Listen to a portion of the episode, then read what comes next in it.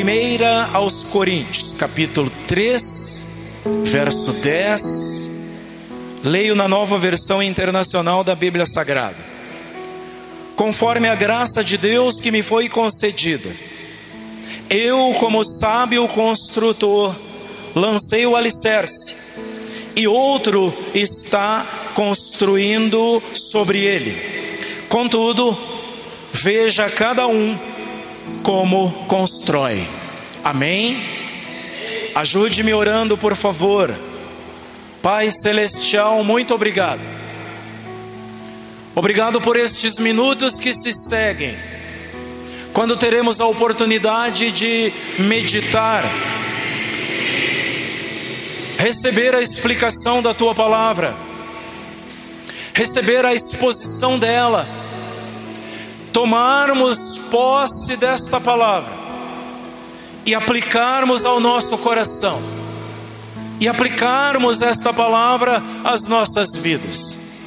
Para isso, meu Deus amado, eu te peço que me ajudes, ajuda-me com aquilo que o Senhor já me concedeu, me dirigindo, me orientando, enquanto aprendia sobre isso.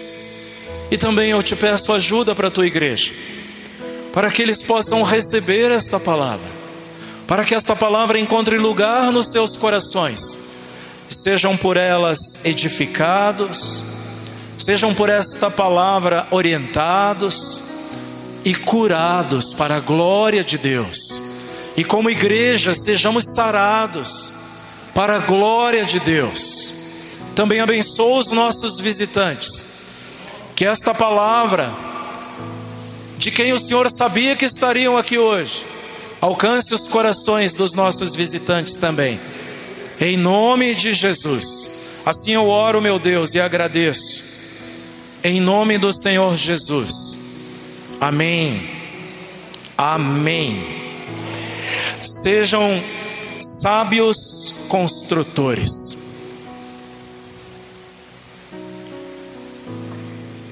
Vamos olhar hoje à noite um pouco, outra vez, para a igreja de Corinto.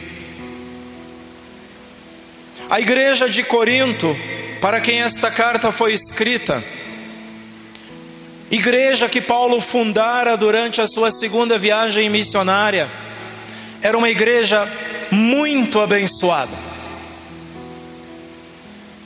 Mas também tinha muitos problemas.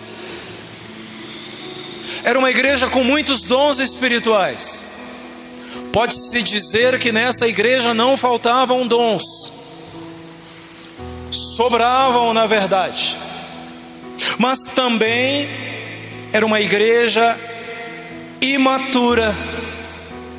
Olhe bem, e com pouca espiritualidade. A ponto do apóstolo Paulo ter que dizer: Eu desejei falar a vocês como a espirituais, mas não pude.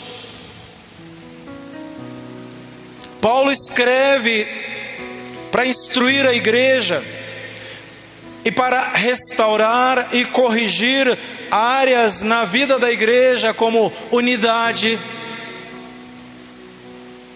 imoralidade, litígios ou demandas, disputas em tribunais pagãos, tribunais seculares.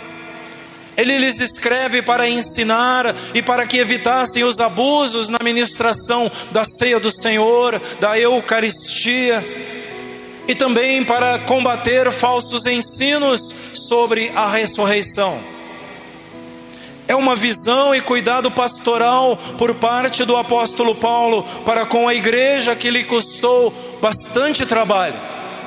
Uma igreja que lhe deu bastante trabalho na sua fundação. Para que tenham uma ideia, Paulo iniciou o trabalho com os de Corinto, foi duramente combatido, e quando ele estava para desistir, quando ele já tinha dito que deixaria-os para trás, abriria a mão deles, ele tem uma visão, Deus o visita e diz: Ninguém vai te fazer mal, ninguém lhe fará mal, Em outras palavras, do próprio Deus ele ouve, ele ouve permaneça, não saia, porque eu tenho muito povo nessa cidade. E assim Paulo permaneceu ali e fundou e deu origem a esta igreja, uma das igrejas mais abençoadas, mas também uma das igrejas bastante problemáticas de todas as que ele fundou. E a igreja hoje pode aprender com a igreja de Corinto, pode aprender com o ensino do apóstolo Paulo, a instrução que ele deixa nesta carta. A maior parte dos problemas das pessoas que viviam lá, que congregavam lá, também acontecem cá, no nosso tempo. E é claro, a carta também contém textos preciosos, como o capítulo 13, o famoso e nobre hino ao amor, de 1 aos Coríntios 13. Ela também contém ensinos preciosos, como o capítulo 15, um dos maiores e mais expressivos ensinos, teologia da ressurreição. Mas olhemos para um aspecto esta noite de ensino para a igreja e aos nossos corações. Sejam sábios construtores. Eu começo lhes dizendo: todos são de Cristo. Tratando sobre unidade e serviço, Paulo dá orientações à igreja para que parassem com as divisões, para que buscassem a unidade. Há um ensino precioso em cima disso, sobre o que todos podemos aprender e nos servir dele hoje. O que estava acontecendo? Paulo aborda o assunto dizendo que diversos grupos estavam existindo dentro da igreja. E nesse início podemos aprender um pouco antes de aprender a sermos bons e hábeis construtores. Grupos que elegeram líderes para si, sem inclusive que esses líderes pedissem para que existisse um grupo a seu favor. Nós precisamos voltar para o capítulo 1 de 1 aos Coríntios. No capítulo 1 e no verso 11, olha o que Paulo diz: Meus irmãos, fui informado por alguns da casa de Cloé de que há divisões entre vocês. Com isso, quero dizer que cada um de vocês afirma: Eu sou de Paulo, eu de Apolo, eu de Pedro e eu de Cristo. Acaso Cristo está dividido? Foi Paulo crucificado em favor de vocês? Foram vocês batizados em nome de Paulo? Parece, meus irmãos, que o maior problema com essas divisões era que tem um grupo tinha um grupo que defendia, nós somos de Apolo, e um outro grupo discutia com esse grupo, dizendo, nós somos de Paulo.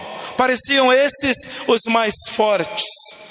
Paulo recusa isso, ele diz ainda que esses crentes, na verdade, são carnais, de que não são espirituais, estão agindo como mundanos, agindo como o mundo age. Então, Paulo reforça qual deve ser a verdadeira visão da igreja. E aí voltamos ao capítulo 3. De 1 aos Coríntios, capítulo 3. O que então deve fazer a igreja com esses posicionamentos?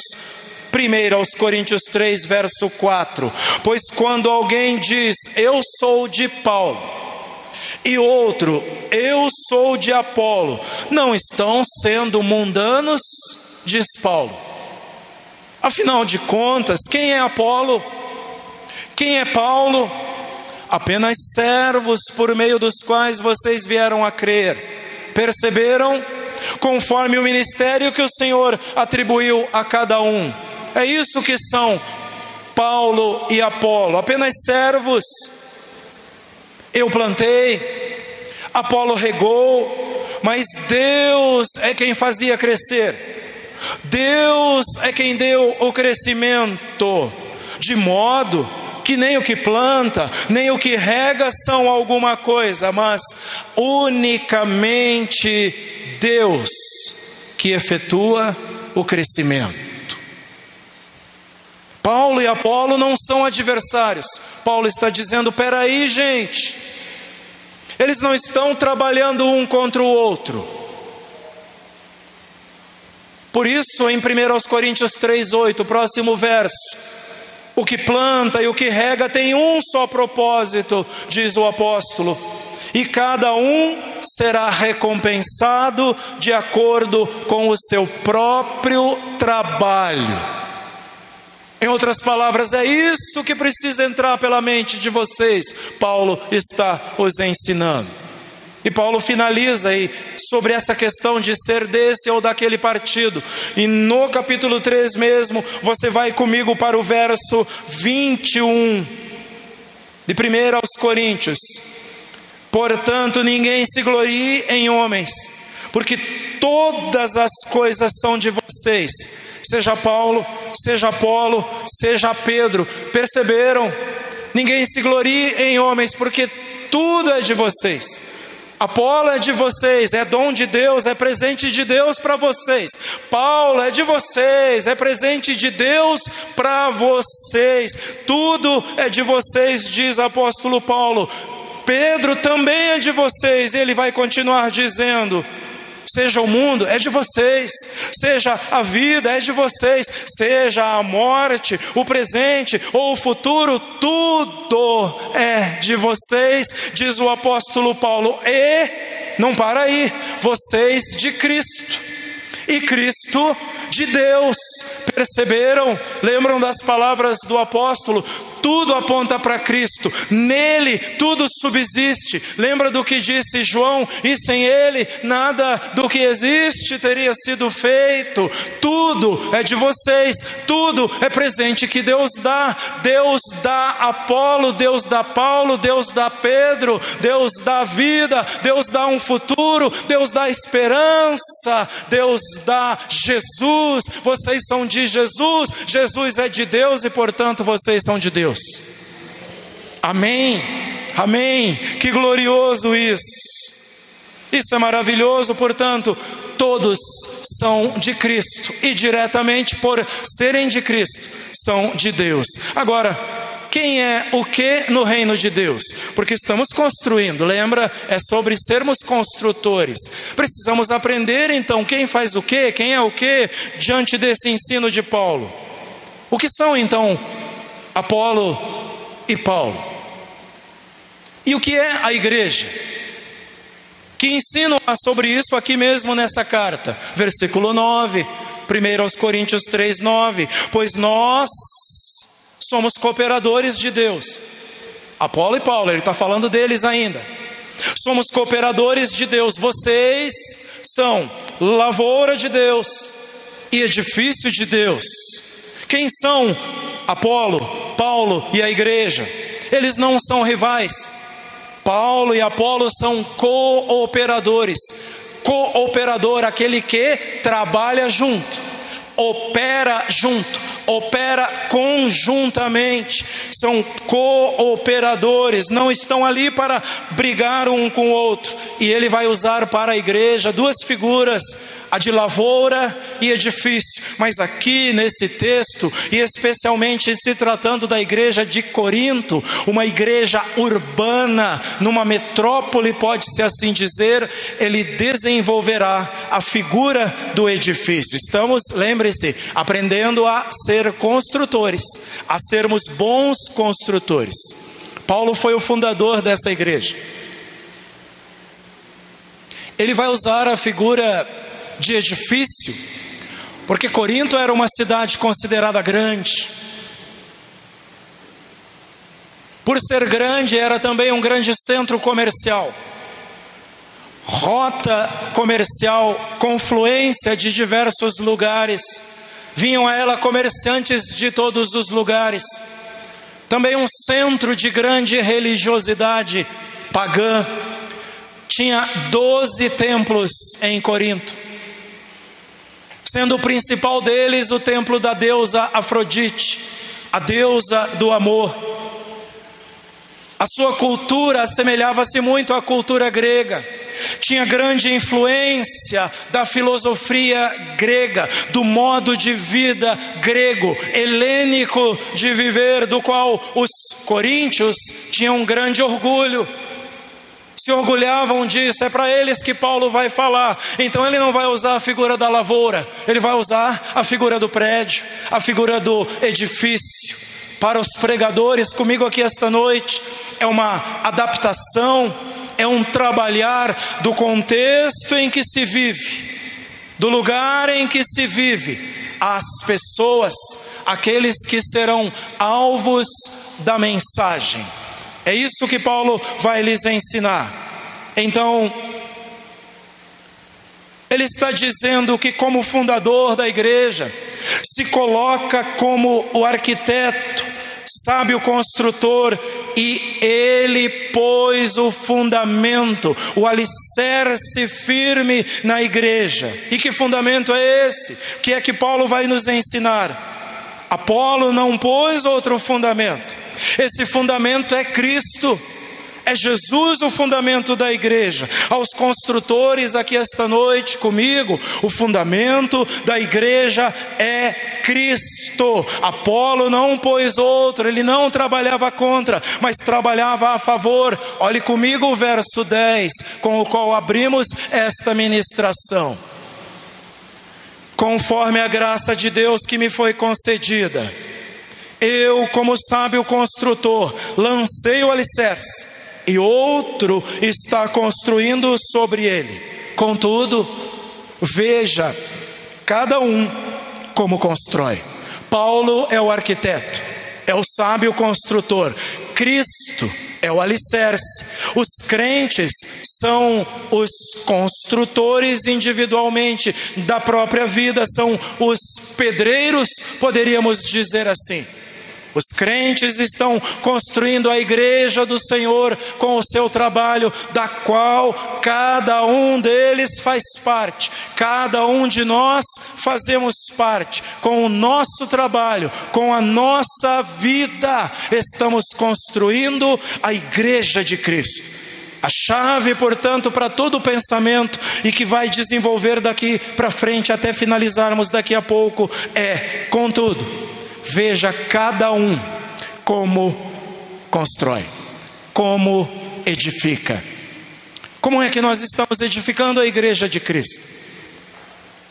Comecemos pelo mais próximo de nós, que é a igreja de Cristo, que sou eu. Como estou edificando a igreja de Cristo que começa em mim? Como estou edificando a igreja de Cristo que começa na minha casa? É uma pergunta que precisamos resolver e responder esta noite. Porque Paulo adverte no final do verso 10: olhe bem, veja cada um como constrói, veja cada um como edifica. Escuta, meninos, moços, adolescentes, como igreja de Cristo, como vocês estão construindo essa igreja. Homens e mulheres, esta noite, como igreja de Cristo, como vocês estão construindo esta igreja, é a chamada aqui. Portanto, quem é o que no reino de Deus? Apolo, Paulo, qualquer pregador da palavra são cooperadores, trabalham juntos para um mesmo fim. A igreja do Senhor, os demais são trabalhadores, são lavoura de Deus, são edifícios de Deus que está sendo construído. Três, terceira coisa, o alicerce sobre o que estamos construindo, o fundamento. E olhe para o verso 11 comigo. Porque ninguém pode pôr outro alicerce além do que já está posto, que é Jesus Cristo. A igreja está construída sobre Jesus Cristo. O alicerce é Cristo, o fundamento é Cristo. Na pregação da igreja primitiva, isso estava muito claro, muito evidente. Olhe comigo para Atos capítulo 4, a partir do verso 11, versos 11 e 12. Pedro, diante dos líderes religiosos, são presos, ele e João, quando são apresentados no outro dia aos religiosos. Pedro dirige-se a eles e deixa muito claro qual é o fundamento da igreja, deixa muito claro sobre o que a igreja está estabelecida. Atos 4, verso 11: Este Jesus é a pedra que vocês, construtores, rejeitaram e que se tornou pedra angular. Vejam, vocês o rejeitaram, ele diz aos religiosos, mas ele se tornou pedra fundamental. A construção, e está aqui o meu irmão que constrói, que levanta, que edifica, tem um lugar, tem um fundamento, tem um alicerce, tem uma pedra angular, tem um marco, e dali você marca tudo demais, seja uma casa simples, terra, até um grande prédio, até um conglomerado de prédios começa com uma pedra principal, uma pedra fundamental. É a partir dali da referência, e a referência da igreja é Jesus Cristo. Foi isso que Pedro disse aos religiosos, Atos 4:12, e não há salvação em nenhum outro pois debaixo do céu, meu prezado irmão, pois em cima na terra, prezada igreja, não há nenhum outro nome dado aos homens pelo qual possamos ser salvos. Cristo é o alicerce da igreja. Paulo discordava da conduta dos coríntios, discordava do jeito que eles estavam fundamentando a sua prática, a sua fé. Estavam fundamentando sobre homens. Moço, moça, menino ainda, menina, fundamente a sua vida em algo sólido, algo que é para toda a vida, não nas modinhas que se apresentam, não na maneira que é ensinado no dia a dia, porque essas coisas passam. O João diz: o mundo passa e passa os seus desejos, passa as suas concupiscências, mas a palavra de Deus permanece para sempre. Aleluia! Cristo é o fundamento, não tem outro Salvador. Paulo discordava, porque eles estavam apoiando-se em líderes humanos. Como construir sabiamente? Ao longo dos séculos, meus irmãos e irmãs, um dos maiores desafios para a igreja, dos grandes desafios para a igreja, é o culto às personalidades, é o culto às pessoas, ao invés do culto para Deus, ao invés do culto para Jesus Cristo, é o culto que se estabelece sobre líderes humanos. Eis aí um dos grandes desafios daquela época e da nossa era também. Este desafio é grande. Ao longo dos séculos tem sido assim. Este é um dos grandes obstáculos, mas Paulo se esforça. Vamos reforçar? Vamos dar uma olhada. Volta para o verso 7, 1 Coríntios 3. Nem o que planta, nem o que rega são alguma coisa, mas unicamente Deus que efetua o crescimento nem o que planta, nem o que dá seguimento, nem o que rega é alguma coisa, mas somente Deus que dá crescimento a tudo. Percebam, o fundamento é Cristo, a base é Ele, mas lemos o mesmo apóstolo disse lá no capítulo 1 que Cristo é de Deus, então o fundamento é Deus. O fundamento está em Deus. Vejam, em tudo é Deus. Olhe para o verso 9. 1 aos Coríntios 3, verso 9: Pois nós somos cooperadores de Deus, vocês são lavoura de Deus e edifício de Deus. Perceberam? De Deus, de Deus, de Deus. Tudo é Deus do princípio ao fim. Sempre foi Deus. É Deus. Cooperadores de Deus, lavoura de Deus, edifício de Deus. É o tempo inteiro assim. Unicamente é Deus quem faz crescer. É Deus quem prospera. Amém. A igreja não pode ter senhores humanos. A igreja não pode ter acionistas majoritários, não é uma empresa, não é uma sociedade anônima, não é um, uma empresa, uma firma com ações na bolsa de valores, não. A igreja tem um Senhor, e o único Senhor e dono da igreja é Jesus Cristo. Seu crescimento não vem por técnicas, não são técnicas de marketing, não são técnicas de uso das mídias, não é isso que faz com que a igreja cresça, são ferramentas, elas ajudam, elas abençoam, mas não é esse o fundamento. O crescimento da igreja tampouco não vem por negociar os seus valores, não vem por negociar a maneira como cremos no casamento à luz da Bíblia, não vem por negociar a maneira como acreditamos em fazer negócios à luz da Bíblia. Não, a igreja não cresce quando negocia esses valores, a igreja não cresce por negociar o Evangelho, não é por isso, a igreja cresce porque Deus dá o crescimento, amém? É Deus quem faz com que a igreja avance. A igreja, portanto, é um edifício. Cristo é o alicerce sobre o qual ele está construído. O apóstolo, os pregadores, os anunciadores são os arquitetos e os crentes são os construtores, os pedreiros que constroem com a sua vida. Por isso, final do verso 10: veja cada um como edifica. Veja cada um como constrói. Aí está o fundamento. Em quarto lugar, quem constrói usa material. Com que material construímos? Como a menina, o menino, o homem, a mulher vai construir a sua vida, qual é o material? O que fazemos?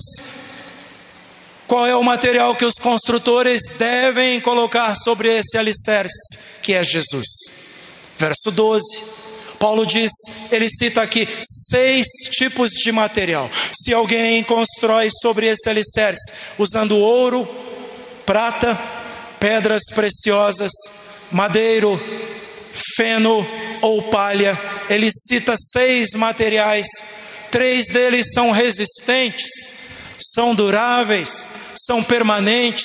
Outros três são consumíveis, são perenes vão com o tempo acabar-se. Com que material você está construindo? Sabem por quê? Quando ele fala inclusive de pedras preciosas aqui, ele nem está se referindo a diamantes, a safira ou qualquer outra coisa. Para aquele tempo, mármore e granito eram muito mais importantes. Com que estamos construindo? Sabem por que a pergunta? Porque há uma aferição para esse material. Há um padrão para provar esse material. Sua obra, verso 13. Sua obra será mostrada, porque o dia atrará a luz, pois será revelada pelo fogo, que provará a qualidade da obra de cada um. Percebem? A qualidade da obra de cada um será provada. A classe infantil está acontecendo ali do lado. Mas nós vamos nos servir nesse momento de uma fábula, de uma fábula infantil contada para as crianças, contada para nós quando éramos pequenos. E cabe muito bem aqui nesta passagem a historinha infantil dos três porquinhos. Pensem comigo, alguém lembra o nome deles? O Cícero, o Heitor e o prático. Lembram-se disso? Chegou a hora dos três porquinhos tomarem conta da própria vida, deixar a casa da mãe, e eles precisavam então construir casas. Você há de se lembrar que dois eram preguiçosos. Cícero era o mais preguiçoso. Então Cícero, para ganhar tempo, para não perder tempo, para não se cansar em demasia, construiu uma casa de palha. E construiu rapidamente. E depois passava o tempo a tocar flauta e a caçoar dos irmãos. Heitor, um pouco menos preguiçoso, mas que também gostava de ganhar tempo, construiu uma casa melhorzinha. Construiu uma casa de madeira. Mais rápido, portanto, do que o prático, ele termina a sua casa e depois passa o tempo a tocar violino e ele e Cícero se riam do irmão, o prático, que se consumia em construir uma boa casa, porque prático construiu não uma casa qualquer, construiu uma casa de alvenaria, construiu uma casa com tijolos enquanto construía, aguentou a zombaria dos dois irmãos, mas construiu uma casa boa, sólida. Eis que vem o lobo. Lembram-se disso? O lobo vem e ele vai em primeiro à casa do Cícero. E o lobo vem e sopra uma vez. Como a casa era de palha, a casa veio abaixo, desmoronou, e então Cícero corre apavorado para a casa do irmão, para a casa do Heitor, uma casa de madeira. Para lá vai o lobo, sopra uma vez, e a casa permanece, era de madeira, mas ele faz mais força ainda, inspira mais ar e sopra outra vez com veemência, e a casa vem abaixo. Nisso, Cícero e Heitor correm para a casa do terceiro irmão, vão encontrar abrigo na casa do prático. O lobo vem, sopra uma vez, sopra duas, toma mais ar, sopra três, quatro, e sopra, e sopra, e nada, e a casa não cai, então o lobo vai embora, porque a casa fora construída sólida porque a casa foi construída com material sólido, porque ele construiu com paciência, com dedicação, com sabedoria. Veja cada um como constrói. Esse é o recado desta parábola que servimos da fábula infantil e é o recado encontrado alinhando-se com a escritura sagrada. Olha cada um, veja cada um como está construindo. Feno e palha não resistem ao teste, mas ouro, prata e pedras em geral preciosas, sim, elas resistem. Veja cada um como está construindo, como você está construindo os seus relacionamentos. Como você está construindo para no futuro, quando você precisar das pessoas. Porque semelhante Jesus disse para Pedro: um dia você não poderá ir onde você quer. Como diz o Eclesiastes, um dia aparecem os fios de prata na sua cabeça. Um dia a idade lhe cobra o tempo vivido. Se bem, chega mais tarde. Se mal, chega logo. Já está chegando para alguns. Um dia precisaremos das pessoas. Como estamos construindo para esse dia? Como estamos construindo para esse tempo? Feno, palha, madeira, capim, madeira. Será que essa casa vai resistir à prova? Será que essa casa vai ficar de pé?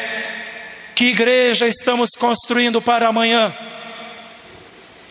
O que é que estamos construindo com o nosso testemunho? Com a maneira como ensinamos em casa, com a maneira como ensinamos com nossa própria vida, onde quer que vamos, o que estamos construindo. O material que nós usamos, saibam todos, é a nossa própria vida.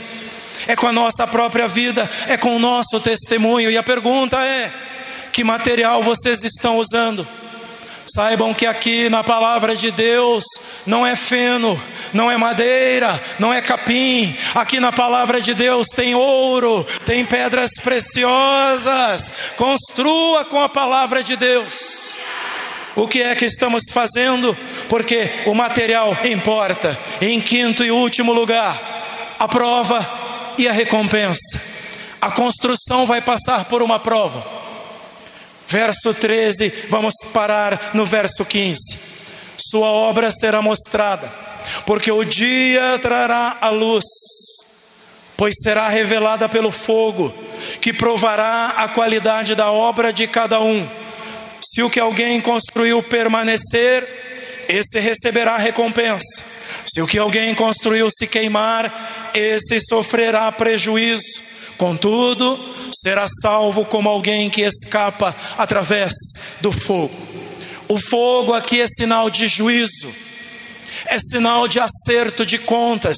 Haverá um acerto de contas, haverá a prova da obra de cada um. Lembremos-nos disso. Pode ter sido sobre esse fogo que falava João o Batista. Pode ter sido sobre esse juízo que João Batista falou. Mateus capítulo 3, verso 11 em diante, João dizia: Eu os batizo com água para arrependimento, mas depois de mim vem alguém mais poderoso do que eu, tanto que não sou digno nem de levar as suas sandálias. Ele os batizará com o Espírito Santo e com fogo.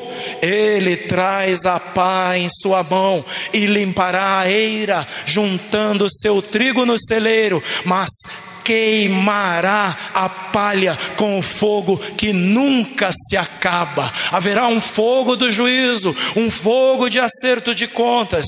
Esse não será juízo para o mundo esse juízo não será para o incrédulo, será um acerto de contas com o crente, com o cristão, por causa das obras que praticou. Olhe comigo, se não vejamos, segunda carta aos Coríntios, capítulo 5 e o verso 10, sobre esse dia de acerto, esse dia de juízo, pois todos nós devemos comparecer perante o tribunal de Cristo, para que cada um receba de acordo com as obras praticadas pelo meio do corpo, quer sejam boas, quer sejam más.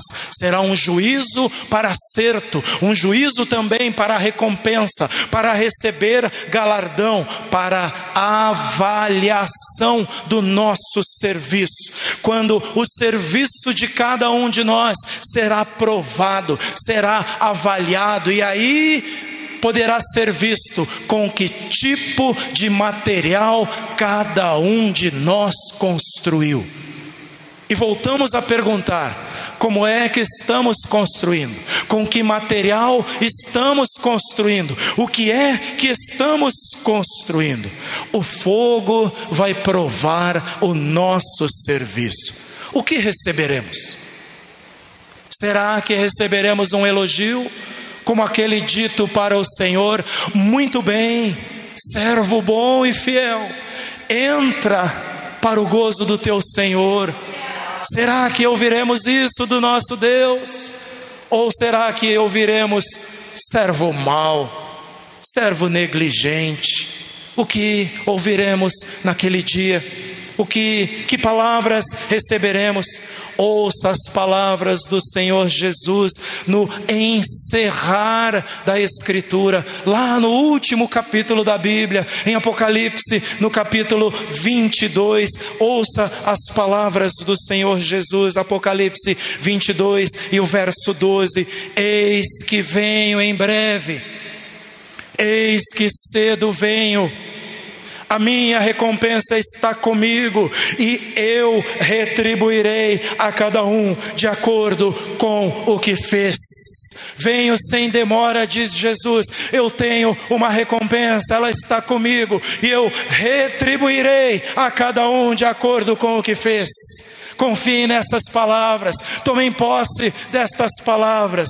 O que estamos construindo, a prova vai acontecer e a recompensa, qual será? Que Deus nos abençoe com isso. E assim podemos concluir aqui, queridos irmãos e irmãs.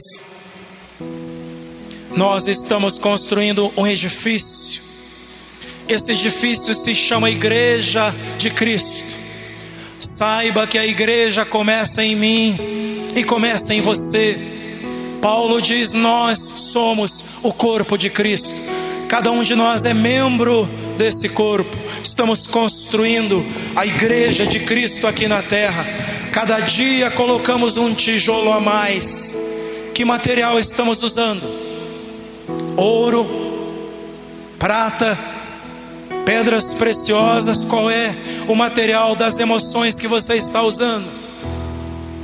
Qual é o material do ensino que você tem dado em casa que você está usando? Qual é o material de comunhão que nós temos usado? A comunhão que compartilhamos aqui dentro, a comunhão que compartilhamos onde quer que vamos, que material estamos usando? Ou será que estamos usando madeira, capim, palha? O que é que estamos usando? Saibam, nosso serviço será avaliado diante de Deus, e cada um de nós poderá ouvir palavras como Bem-estar, servo bom e fiel.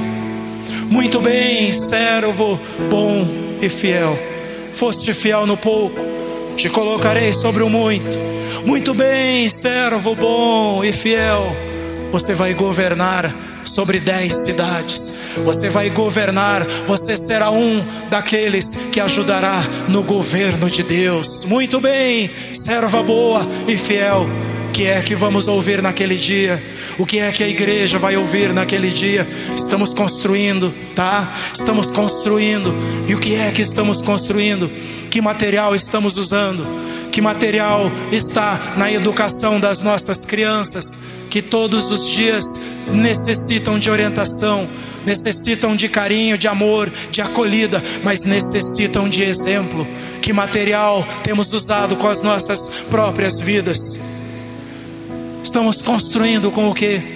E aqui fica a pergunta e fica o lembrete do apóstolo de 1 aos Coríntios 3, final do verso 10. Veja cada um como constrói. Veja cada um como edifica. Amém. Amém. Que Deus nos abençoe com a sua palavra. Eu lhes peço para que fiquemos em pé por gentileza.